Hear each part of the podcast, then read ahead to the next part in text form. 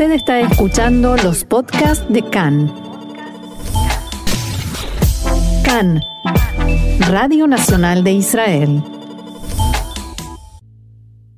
Se cumplió en estos días un año de la asunción de mando del presidente norteamericano Joe Biden y las evaluaciones en los medios no han sido muy halagüeñas, por decirlo generosamente. Hablan especialmente del fiasco de la retirada de Afganistán, que terminó con la toma del poder nuevamente de los talibán. Hablan de la crisis de un COVID nuevamente descontrolado, que echa por tierra los logros de los primeros meses. Y hablan de una inflación galopante como pocas veces en la historia norteamericana. Para analizar por qué y qué dice todo esto de las relaciones entre Israel y Estados Unidos, estamos en línea con el profesor Alberto Spektorovsky de Ciencias Políticas de la Universidad de Tel Aviv. ¿Cómo estás, Alberto? Hola, ¿qué tal? ¿Cómo están? Encantado de estar con ustedes. Muy bien, muchas gracias por este diálogo. Eh, Alberto, a simple vista, el primer año de Biden en la Casa Blanca no parece una historia de éxito. ¿Vos compartís esta visión? Sí, no, no ha sido demasiado exitoso porque, digamos, por los grandes problemas que tiene que resolver. Es muy difícil, absolutamente muy difícil cuando tiene un país este, enteramente dividido cada vez más dividido que nunca. Si usted, cualquier persona que siga el New York Times o que lea, digamos, este, artículos relacionados a la política de Estados Unidos, están todos como hablando, a mí me parece que exageradamente, pero están hablando como al borde de guerra civil. Es decir, es una guerra civil fría, no es una guerra civil que ejército contra ejército dentro del país, pero obviamente que lo que se podría llamar las concepciones de un bando y del otro son prácticamente sin posibilidad de, acercamiento. Esta eh, cosa de, de, los trampistas que están tan convencidos como si fuera una religión casi de que Biden les robó las elecciones, ¿no? Totalmente, totalmente. Se ha convertido prácticamente en una religión eso este, tiene, bueno, obviamente que tiene mucho que ver con lo que se llamaría la polarización en América, pero polarización siempre hubo, nunca América estuvo demasiado, demasiado unido desde la guerra civil. Es decir, este, se ha ido avanzando a través de los derechos civiles, en fin, etcétera, etcétera, pero este, eh, obviamente que los temas del racismo en América han quedado siempre este, a, faz de la tierra, nunca se han podido resolver y obviamente, y obviamente eh, eso es un asunto que está en estos momentos repercutiendo nuevamente, no solamente cuestión del racismo, sino también cuestiones que tienen que ver con, con, este, con elementos económicos, con, con, con elementos este, sobre el papel de la mujer, sobre el papel de las, este, de, las instituciones, en fin, etcétera. Sobre todo, sobre todo, algo muy, muy, muy importante que en estos momentos se está dividiendo América, que es el derecho a voto. Generalmente los republicanos quieren limitar el derecho a voto y los democráticos quieren aumentar el derecho a voto. Ahora, claro que todo este asunto del derecho a voto se resuelve también en los estados, como es un estado federal, Estados Unidos es federal, entonces, la, cómo se hace la de las zonas de votos están dados en las legislaturas de los propios estados. Entonces, si hay una legislatura muy republicana, eh, por ejemplo, digamos, o en Kansas o en eh, Wisconsin o lo que sea, este, lo digo como ejemplo, no necesariamente tiene que ser así, pero entonces eh, hacen las inscripciones, lo que se dice el gerrymandering, de una forma tal de que ellos puedan ser ganadores y no nosotros. Y obviamente la ley del voto, como diciendo, cuando uno dice, bueno, el, voto, ¿quién puede votar? Obviamente que para todos nosotros, si no tenés la cédula de identidad y si no tenés aparte, digamos, estás apuntada en el, en el colegio electoral, lo que se podría llamar, no podés votar pero en Estados Unidos se daba una situación en de que podían votar por correo, no tenías que presentarse de la identidad, había toda una cantidad de, situaciones que quizás para otro país serían muy raras de resolver. Este, pero ¿cuál es la, Alberto, cuál es la idea republicana de limitarle el derecho a voto? ¿A quién? ¿Por el tema racial a los, eh, afroamericanos, a los mexicanos inmigrantes? ¿A quién? Fundamentalmente a los afroamericanos, fundamentalmente a la, gente muy pobre y afroamericana. Lo que pasa que yo creo que hay, eh, eh, eh, hay un poco de error en los republicanos con respecto a eso. Hay muchas investigaciones que se han hecho que dicen que el aumento de la cantidad de votos no necesariamente va a perjudicar a los republicanos. Para entenderlo bien claro, los demócratas van hacia más y los republicanos van hacia menos. Pero puede ser que eso pueda ser una misconception, puede ser una cuestión que sea mal concebida, porque inclusive con los inmigrantes y con los, bueno, los inmigrantes digamos, pero digamos el voto latino. Es como que se considera que el voto latino es demócrata, pero no es demócrata. La, población latina este, está prácticamente dividida en Estados Unidos, teniendo los trampistas tienen una votación latina muy importante. Es decir, no es necesariamente que los latinos, que todas las comunidades, digamos, minoritarias van hacia los demócratas. Pero básicamente la idea de los republicanos es eh, cuanto más el voto sea selectivo y limitado, mejor para nosotros. Como ya te digo, puede ser una misconcepción como no. De cualquier forma, el país está totalmente dividido en cuanto a eso. Mm, eh, se puede decir, visto desde un punto de vista demócrata, que el principal mérito de Biden fue eh, terminar con el mandato de Trump o, digamos, para los que están de acuerdo con Biden, ¿no? O que ni eso, que estábamos mejor con, Trump. No, eh, tiene, eh, eh, ha hecho, ha expandido la economía, digamos, ha tratado de hacer un, programa económico muy parecido al de, al de Roosevelt, inclusive más, más, sí, al New Deal, inclusive más. Lo que pasa y lo tremendo del asunto que para el gran paquete que quiere armar Biden necesita todos los votos de los demócratas en, la, en, la, en, el, en el Senado. Y hay demócratas con que uno o dos no estén de acuerdo, le tiran abajo el plan. Ahora, toda la teoría de Biden es, yo he sido un campeón de las negociaciones cara a cara. Yo entiendo que el país está dividido y eso y lo otro, pero cuando yo me encuentro con un senador republicano, a mí personalmente no me odian. Soy una persona bien recibida, así que podemos hacer este, lo que se podría llamar la política del diario, del diario vivir de la política. Yo con eso consigo las coaliciones. El problema de que hoy América ya no está para eso. Es decir, Biden eh, es, bien considerado, pero ya no puede este, lograr ese paquete que quería y mismo cuando dentro del Partido Demócrata este, eh, le, están diciendo que no, mucho Maichin le está diciendo muy claramente, no cuentes conmigo.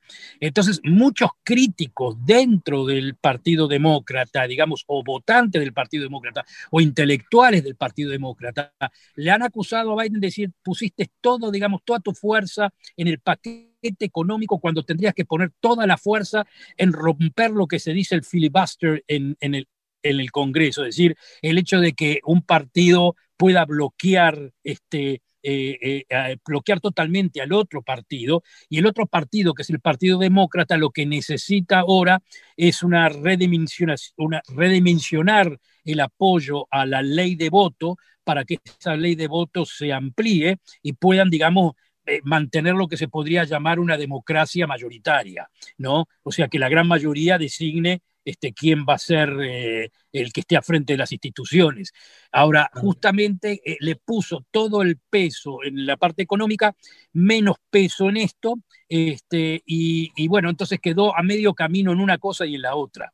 Ese es el problema prácticamente que ha tenido. Alberto, eh, en la política exterior, ¿pensás que le va a quedar resto para enfrentar al gigante chino, a responder el desafío que impone Rusia en Crimea? O detener a Irán, que sigue construyendo su poderío nuclear delante de las narices de todo el mundo? La veo difícil, pero, pero acá hay un, detalle que podría servir, este, como se dice, como decimos nosotros, al revés y al revés, al revés del al revés. Es decir, eh, eh, a mí me parece que de alguna forma u otra va a haber concesiones con respecto a Ucrania. O sea, que, eh, eh, ese partido entre Rusia y los Estados Unidos me parece que lo gana Rusia. ¿Qué quiere decir lo gana Rusia? Eh, lo que quiere decir es de que este, lo que quiere Rusia es de que Ucrania no entre dentro de la NATO. Pero acá se está formando lo que se podría llamar zonas de influencia. Es como diciendo, vos quedate medio semi ganador en la parte de Ucrania y déjame a mí el partido con Irán, digamos, una cosa así. El partido con Irán este, significa unir fuerzas con Israel. Yo aún todavía no lo veo eso. Voy a ser claro y preciso, no lo veo. Pero es una de las posibles salidas de que pueda llegar a ser favorecido Israel, como diciendo, deja Ucrania e involucrate acá. Lo que pasa que la involucración de Estados Unidos de Biden con el respecto de Irán no es una involucración que Israel le siente bien, porque eh, digamos que es como buscar un arreglo con Irán, que es un arreglo que de cualquier forma que sea va a ser un mal arreglo. No hay, no hay forma de arreglarlo el asunto con, Irán. Personalmente no lo veo. Claro, más en un, en un término general. Ahora vamos a volver sobre Irán, pero pasando a las relaciones entre Estados Unidos e Israel, ¿ha sido bueno el cambio para Israel? ¿Es mejor, es más cómodo? Eh, no, no, para nada. un Biden que un Trump? Para nada, para nada, para nada, para nada. Yo creo que tanto a Netanyahu como a Bennett le venía mejor un Trump que, que, un Biden, eso seguro. No por Biden en sí, Biden es muy pro-Israel y, y Kamala también, pero el Partido Demócrata es un partido muy dividido, es un partido con mucha fuerza ahí, donde tienen una parte, digamos, este, muy dura, muy de una izquierda este, muy dura dentro del Partido Demócrata, que eh, tiene su palabra también. Entonces, este, eh, es más difícil la negociación con el Partido Demócrata cuando aparte el Departamento de Estado es un Departamento de Estado muy ligado a la posición de Obama, a los arreglos, este, a la consideración, digamos, de, del enemigo como alguien con que se puede hablar, se puede resolver, en fin, etcétera, etcétera. Eh, y, y, y Trump era otra cosa, Trump era absolutamente más duro, era más cercano a la posición de Israel. Claro, por eso yo te quería preguntar, hacer una pregunta que quizás podría llegar a sonar como política ficción hoy en día, por el momento, aunque sea en la actual circunstancia. Pero eh, quizás un mediador norteamericano más neutral, que también está a favor de Israel, pero también a favor de la, de la posición de dos estados, puede llegar a ser un, mediador más potable para la parte palestina también, como no lo era Trump que era rechazado totalmente por los palestinos, y quizás esto podría crear un clima de volver a la mesa de negociaciones. Mira, eh, si me pregunte, tenés que preguntarle a Bennett eso. Yo creo que eso es lo que más le tiene miedo Bennett eh, a mm. esa situación, que lo pongan en esa situación, porque también acá tenés un gobierno este, dividido. ¿no? Es decir, por supuesto que a la izquierda israelí, si tú le preguntas, yo que sé, a Guido Levy, eso que acaba de decirle viene de perillas. Este, y Guido Levy, un periodista izquierdista. Eh, claro, o, si, le, claro, o si le preguntas a los sectores de izquierda dentro del gobierno, obviamente que eso es lo mejor, le harían el trabajo, como diciendo, yo estoy en una coalición en la cual es una coalición tendiente a la derecha, pero bueno, pero si Estados Unidos nos obliga a hacer A, B, C, D, este, estaría loco de la vida. Pero esa sería la, tortura de Bennett, ¿no? lo mismo que sería una tortura para Netanyahu. Yo creo que una posición así, si Estados Unidos va hacia esa posición, yo creo que la coalición actual del gobierno se termina. Del gobierno Por creo que Biden no sabe que no tiene que presionar mucho a esta coalición para hacer cambios radicales, ¿no? Exactamente, exactamente 100%. Esa es la situación. Ahora, eh, mm, volviendo, digamos, Biden eh, se está retirando, es decir, Estados Unidos se está retirando del eh, Medio Oriente, ¿no? Esto ya no empieza con Biden, empieza desde antes incluso con Obama. Mm, se va de Afganistán, pero ya nos olvidamos, pero se va también de, Siria, eh, abandonando un poco eh, a los opositores a, Assad. necesita menos el petróleo del Medio Oriente. La pregunta es, bueno, también vemos señales. Emiratos Árabes Unidos en estas dos semanas se encuentra con Irán, intercambian delegaciones. Em, ¿Cuánto se tiene que preocupar Israel en este contexto? De un Estados Unidos que le duelen más el zapato de China que el del Medio Oriente. Por supuesto, pero no, no, no, no, no, no tiene nada que ver ni con Biden ni tiene nada que ver con Obama, tiene que ver también con Trump. Es decir, con todo Estados Unidos. Estados Unidos en estos momentos, sea Trump, sea Obama, sea el que sea, está a favor de este, retirar sus tropas de lo que sea, tropas, en definitiva, es este, retirarse de las zonas en las cuales este, pueden ser conflictivas. Eh, ahora, hay retiro y hay retiro.